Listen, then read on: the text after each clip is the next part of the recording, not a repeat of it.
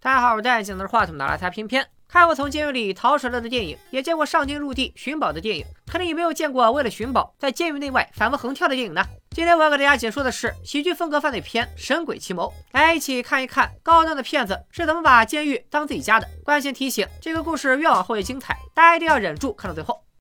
电影开始，一个小伙子在酒店里找到了一盒子钻石，正准备出门时，被一杆枪顶在了脑门上。来者是个杀手，他今天来这里就是为了杀他的目标焦哥。杀手把小伙子绑了起来，自己出门打电话，催雇主在九十分钟内赶紧打钱，否则他就把焦哥放了。然后杀手回到房间里，看见电视上在放电影，而他恰恰是个重度电影迷，三句话不离电影迷台词的那种。杀手表示，现在的电影都是驴粪蛋子表面光。背景设定的很漂亮，开头也很吸引人，然后中间和结尾就开始摆烂。这时，眼前的小伙子发话了：“我知道你来杀我是因为把我当成了焦哥，可惜我不是焦哥。众所周知，我的名字叫小白。要是，不信的话，不妨听我来讲一个故事，里面有抢劫、越狱、爱情等各种元素。”绝对比春节档大片还要精彩。杀手一听来劲了，那就讲呗，只要你讲的故事足够吸引我，那雇主的电话我可能就注意不到，你也就能多活一会儿。于是，在接下来的一个半小时里，小白便开始讲起了这个很长很长的故事。小白曾经因为办假证入狱，在监狱里，他结识一个抢劫犯，此人是个魔术师，入狱的故事堪称传奇。一九七一年，摩尔是在纽约珠宝交易所门口摆摊卖艺。他先把交易所保安吸引到门口看戏，当所有人的注意力都集中在一个大气球上，摩尔师就用摄像机在气球上播放画面，而他自己金蝉脱壳。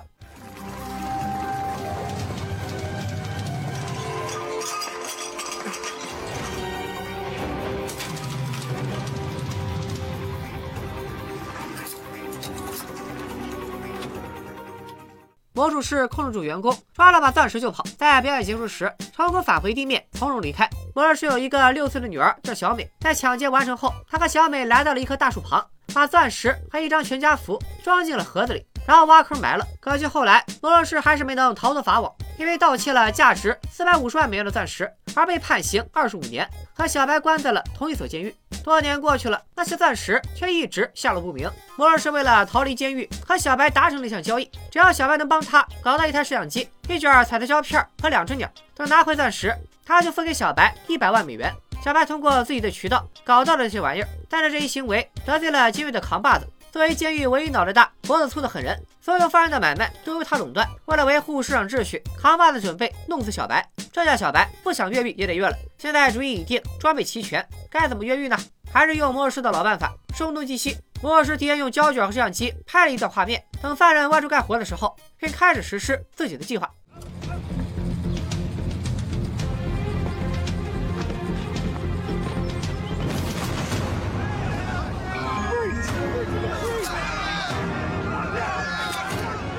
看着大家的注意力都被吸引开，魔术师和小白抢了一辆车，在警察眼皮子底下扬长而去。警察急忙发动另一辆车去追，但是车已经被破坏，打不着火了。接下来的故事就刺激了，一边是警犬沿途追踪，一边是警察设卡堵截。乍一看天罗地网，细一瞧插翅难逃。只见二人汽车疾跑入森林，上蹿下跳扒火车。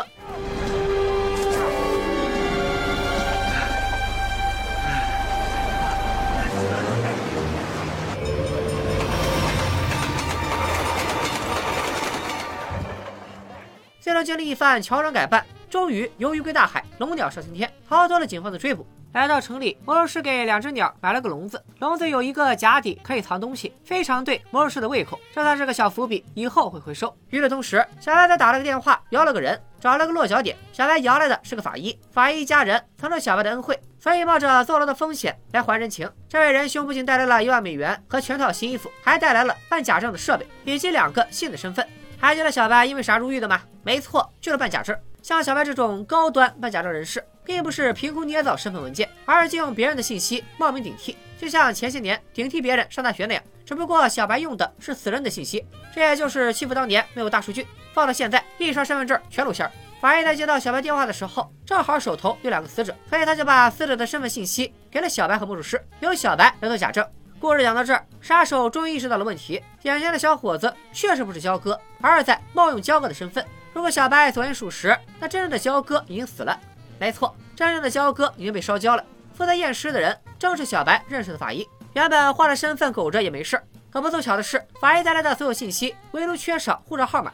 好在法医尸检时找到了焦哥家的钥匙，也知道他家的地址，所以小白需要去焦哥家里找护照。出发前，有一个美女来到了他俩的落脚点，正是魔术师长大以后的女儿小美。父女相爱的场景十分动人，你看看小白感动的眼睛都直了。你那是馋他的身子，你下贱！为了不打扰这份天伦之乐，小白默默的出门去找护照。他来到焦哥的住所，但是还没进门就被人拦住了。Hello, Mr. Taft. It is Tao, isn't it? So, you're my new neighbor.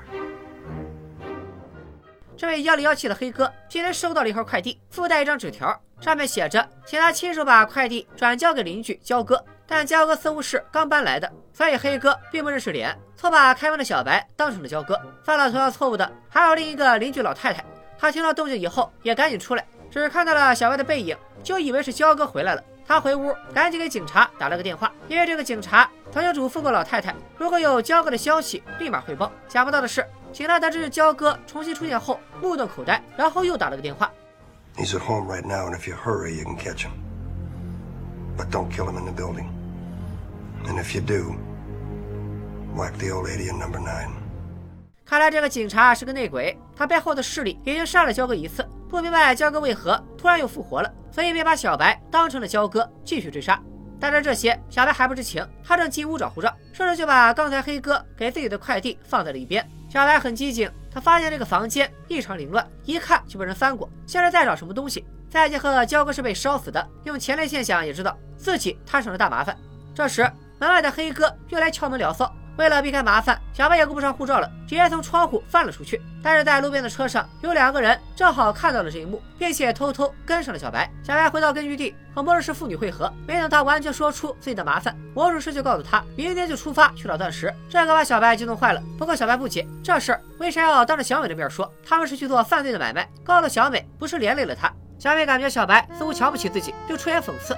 按照一般规律，电影里出现俊男靓女斗嘴的，基本就可以开始磕了。为了第二天的行动，小美带他们来到了一家陶器店，这里存放着一些工具。但就在他们放松警惕的时候，之前盯着小白的那两个人已经带着枪来到了陶器店外，默念道：“南无步枪大尊者，合金弹匣藏功德，享受自由美利坚，大慈大悲度灾厄。”两人一头扫射，把陶器店打了个稀巴烂。你要问我为什么不进去，而要在外边扫，大概是因为这样比较帅吧。这俩人应该就是追杀焦哥的势力。打完之后，警铃响了，两人没来得及补刀，赶紧跑路。而在店里，小白和小美及时卧倒，没有受伤。但是魔术师胸前中了一枪，倒地不起了。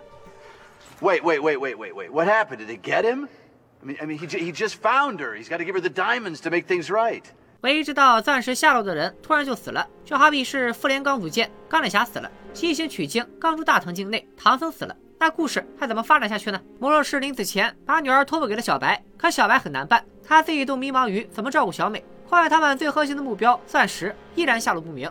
窗户上落的鸟让小白灵光一闪，现在咱们的伏笔可以回收了。小白找到小美，翻了一下鸟笼，果然魔术师把钻石的位置写在了纸上，就藏在了鸟笼下的甲底。于是小白想和小美合作，一起找钻石，但小美不乐意，就像受到了侮辱一样。小白认为小美是想独吞，小美气得反手就是一个嘴巴子。Not the diamonds, I want the box. Just want the box. 原来小美真正想要的是小时候放在盒子里的全家福照片。闹了一阵别扭以后，二人还是出发，找到了埋钻石的那个大树。如今大树只剩下一个树桩了。好消息是钻石还很安全，坏消息是钻石过于安全，因为这片地方已经变成了监狱的草坪。这就很黑色幽默了。连听戏的杀手都很激动，知乎这个故事把经典桥段都颠覆了。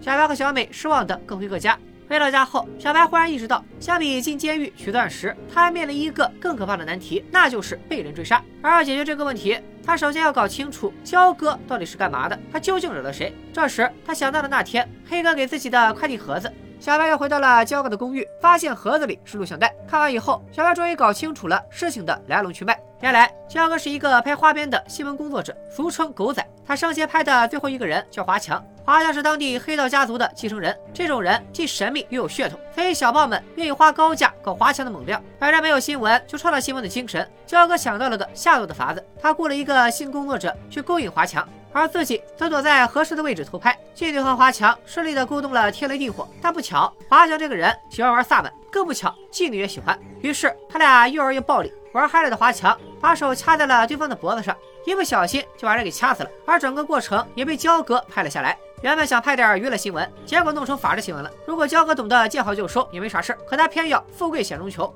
直接把影片复制成三份，一份自己留着，一份寄给了邻居，也就是黑哥，剩下一份寄给了华强所在的黑岛家族，想勒索一点刀了。本来黑帮已经把事儿盖过去了，着实没想到会有人勒索到他们头上。面对这样的作死行为，黑帮热情地送了焦哥一份烧烤套餐。等他被呈到法医面前时，已经成了这副德行。All I got, small caliber machine gun, five gallons of gas and a match. 恰巧在这个时候，小白联系到了法医，让他帮自己找两个可以顶替身份的死人。接下来的故事就和前面闭环了。小白找护照惊动了邻居，黑帮们以为焦哥没死，就把两个打手继续追杀。但黑帮大佬也没想到，这对卧龙凤雏打了几百发子弹，就只杀了个老头。于是黑帮又联系了一位更专业的杀手，趁着电影开场时抓住小白的这一位。我们跟他一起继续来听小白的故事。等小白看完录像，捋清头绪，知道自己麻烦大了，正要出门开溜，又碰到了黑哥带着杀手来找他。在看到杀手似乎藏着一把枪以后，小白非常警觉，果断开门进屋反锁，然后梅开二度，又从窗户跳了出去，一路跑到了地铁，还摆脱了黑帮的追杀。这件事儿让小白有了个新计划，此计名为“瞒天过海，借刀杀人，一石二鸟之山不过来我就过去计”。他和小美分工合作，首先有问题找警察。Hello. My name is Cletus Tout. I have reason to believe that my life is in danger. 小白以焦哥的身份告诉警察，最近的三起谋杀案，即被掐死的妓女、车上的僵尸和中枪的老头，三个死者都是华强杀的。另外，为了让警察相信他的生命真的受到了威胁，焦哥让小美带着枪埋伏在警局门口。等到小白和警察一起出门的时候，小美就冲人随便打了几枪，打完就跑。打得准吗？不准。瞄准你妈！那万一打着他怎么办？越瞄准你妈，你妈越安全。突如其来的枪击让警察慌了神，他们打算这就带小白去郊外的安全屋。小白一听这仨字，吓了一跳。不管是啥电影，只要进了安全屋，那就相当于在天堂订了票。小白表示，他有一个更好的主意，那就是去一个他指定的监狱。至于要去哪个监狱，大家肯定也想到了。按说，小白这一招自投罗网，也算是个不错的点子。但警察没那么傻，他们觉得此人身份神秘，不足以完全信任。再者，小白看着就像是个聪明有野心的人，而他想去的监狱又是出了名的看管松懈。警察怕他进监狱有了不可告人的目的，于是专门派人对焦哥进行调查。而调查需要时间，在此期间，监狱就能保证小白的安全，也能困住他。在确认那家监狱没有什么重要人物以后，警察们便按小白的提议把他带进了监狱。小白登记了指纹等身份信息，过上了和其他犯人一样的监狱生活。不过，他向警察提出两个要求：一个是他喜欢鸟儿，必须和自己的鸟儿在一起；第二个，得允许他做园艺，说是有利于平衡大脑。话都说到这儿了，各位悟了没？项庄舞剑，意在沛公；小白种菜，意在刨土。而他刨的地方就在树根旁边。趁着狱警迷瞪的功夫，他从土里挖到了钻石的盒子。可要怎么运出去呢？这就得说到小白带进来的两只鸟。在越狱前，魔术师让小白搞的这两只鸟其实是鸽子，而魔术师会训鸽。刚出狱时，他就是用鸽子联系到了小美。经过训练，这两只鸽子的飞行端点分别是小美家和鸟笼。于是小白每次拿出两颗钻石，就用纸条包起来，绑在鸽的腿上，托运给小美。纸条上还有小白专门为小美写的土味情话。这波操作怎么形容呢？小家雀吃羊腰子，确实骚。不过这段时间，警察们也没闲着。经过调查，他们发现这个叫焦哥的人神秘莫测，他的工作性质属于地沟里的耗子，基本上不和别人交流，就算见人也都有伪装。警察差点以为他是个特工。为了进一步调查，警察带着小白在监狱留下的指纹去联邦调查局的电脑系统里做对比。趁着来回调查的功夫，小白已经把一盒的钻石都转移完了。等到警察实在憋不住好奇心，把那片土又刨了一遍，只发现了一个装满鸟食的盒子。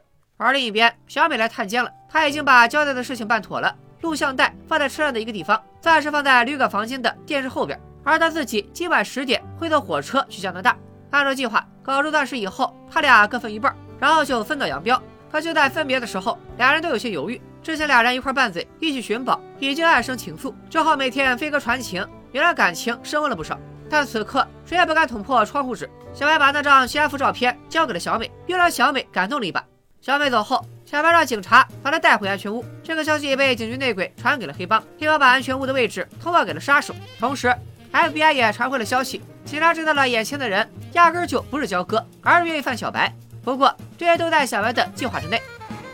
Look, you don't want me. You got three murders to deal with. One of them's a friend of mine. I got enough evidence to help you bust these guys. You just gotta hear me out. 等他说完，一个警察急忙出发去了车站找录像带。紧接着，小白告诉警察，就算你们抓了华强，人家也不会坐牢，因为如果用录像带做证据，那么华强的律师肯定会追究录像带的真实性，到时候一查就会发现焦哥这个身份是假的。既然他能伪造身份，那怀疑他伪造录像也很正常吧？一来二去，录像带很可能被定性为非法证据，既然无法证明华强有罪，这些在宋棍那里都属于常规操作。见警察有所动摇，小白告诉警察自己做过很多坏事，但从没有伤害别人，而且所有坏事都遭到了惩罚。可如果因为抓了他，导致背了三条人命的华强逍遥法外，那可就太没天理了。所以小白提议，这次就把他当个屁放了，让他消失一段时间，孰正孰轻，警察可以自己掂量。此时，前往联合车站取录像带的警察打来电话，证实了小白所说的都是真的。于是，警察们立即出动逮捕华强。Listen, Tout. I'm gonna run down to the diner for some coffee.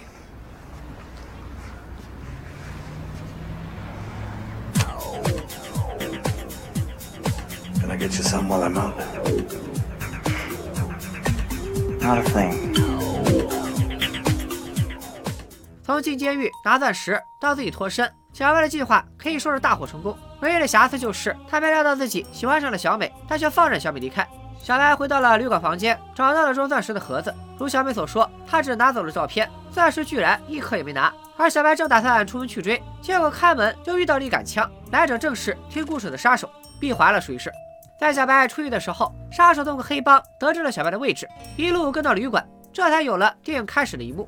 杀手打电话让黑帮付钱，但黑帮这边刚接完电话，警察就到场，直接把华强抓走了。虽然不知道黑帮打没打钱，但杀手这边听故事入了迷，完全没动手。等不到杀手得手的消息，着急的黑帮又派出了自家打手来旅馆处理。不过他们绝对想不到，杀手这个时候纠结的不是杀人，而是故事不完整。We have a major problem. We have no ending. I mean, it's a major flaw. I love the moral message, but the two things that the moviegoer is going to cry out for are missing. First, they're going to want you to get back with the girl, but you screwed that up. And second, they're going to want some gunplay. You know, and I can't shoot you. You're the good guy. 杀手有个原则是只杀恶人，所以他不会杀小白。但是为了有枪击场面，又得杀人。左思右想，杀谁呢？此时门外传来敲门声，正是来杀小白的黑帮打手。这不是瞌睡的时候送枕头吗？杀手立马想到了两全其美的方法。Two guys are coming through that door. I want you to kill. Who? Just a couple of guys. The guy with the hair, he's got the gun. I'm not killing anybody. You're gonna kill them, otherwise I'm gonna kill you. Is that what you want? Great, it's a festival piece. Jesus. Shoot him!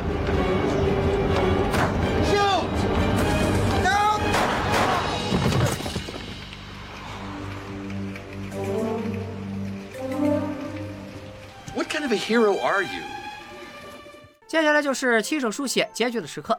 经历了生死，外加上杀手的鼓动，小白强烈的想要找回小美。此时小美乘坐的火车还有半个小时就要发车了，俩人一拍即合，赶紧去车站追人。但这时又遇到了一个问题，撒了一地的钻石怎么办？We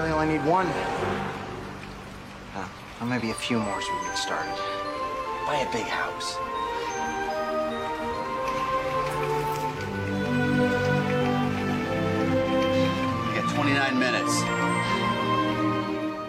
看来小白也并不是一个掉钱里的人。最终，他赶到了车站，和小美相拥接吻。此时的杀手也和大家一样，在暗中观察，并且露出了幽默般的微笑。最后，小白和小美一起上了车，离开了这里，过上了没羞没臊的幸福生活。而咱们的电影发烧友处理了黑帮的尸体，大概也是被这个故事所打动。这个杀手显然有点不太冷静，心潮澎湃的跳起了舞。是不是杀手都很喜欢雨中曲？Just singing in the rain, what a glorious feel, and I'm happy again. I'm laughing at clouds so dark up above. And the sun's in my heart, and I'm ready for love.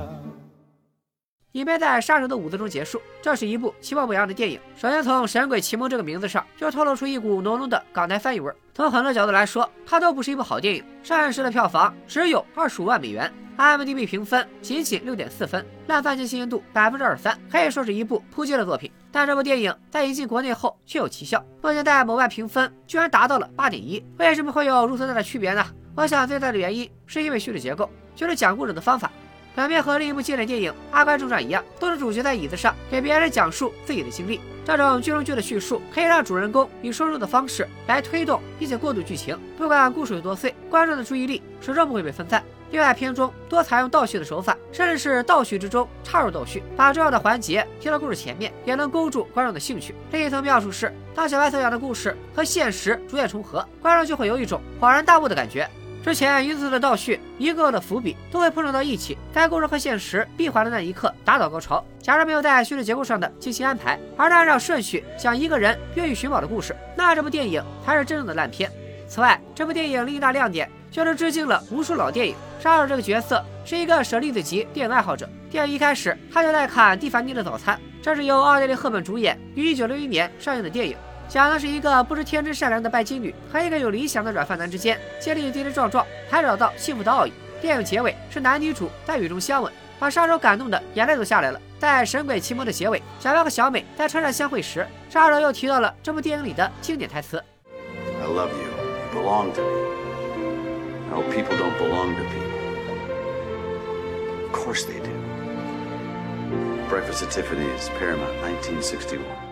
在片中，小白意识到录像带的重要性时，杀手直呼：“这就是黑帮们要找的马耳塔雄鹰。”马耳塔之鹰是一九四一年的电影，被誉为黑色电影的鼻祖。片中的艺术品马耳塔之鹰正是一个蕴藏秘密的关键道具。杀手在装逼时也常常会引用老电影的原话，并且说出电影名、制作公司和上映时间。他口中的老电影包括但不限于这些。有兴趣的同学可以暂停一下，数一数自己看过几部。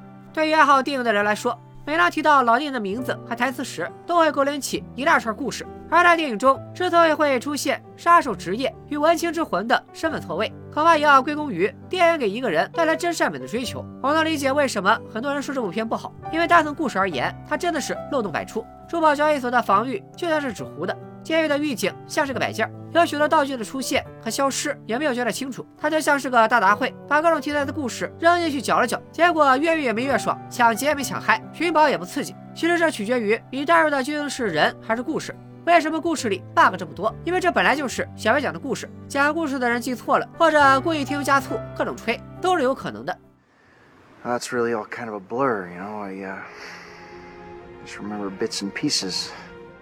生活不也是这样？你以为可以伴你一生的亲人朋友，可能下一秒就不在了；你以为眼前的难关过不去了，可下一刻峰回路转了；你以为生活都是有逻辑、有道理的，可生活更多的是一堆糊涂账。我们的人生和电影一样，喜剧和悲剧交织，悬疑与温情混杂，本来就是个大杂烩。但只要用心对待生活，我们一样可以留下精彩的故事讲给后人听。至于故事是真是假，反倒没那么重要了。今天就说到这里，愿你我的人生都能成为一个动人的故事。咱们下期再见，拜了个拜。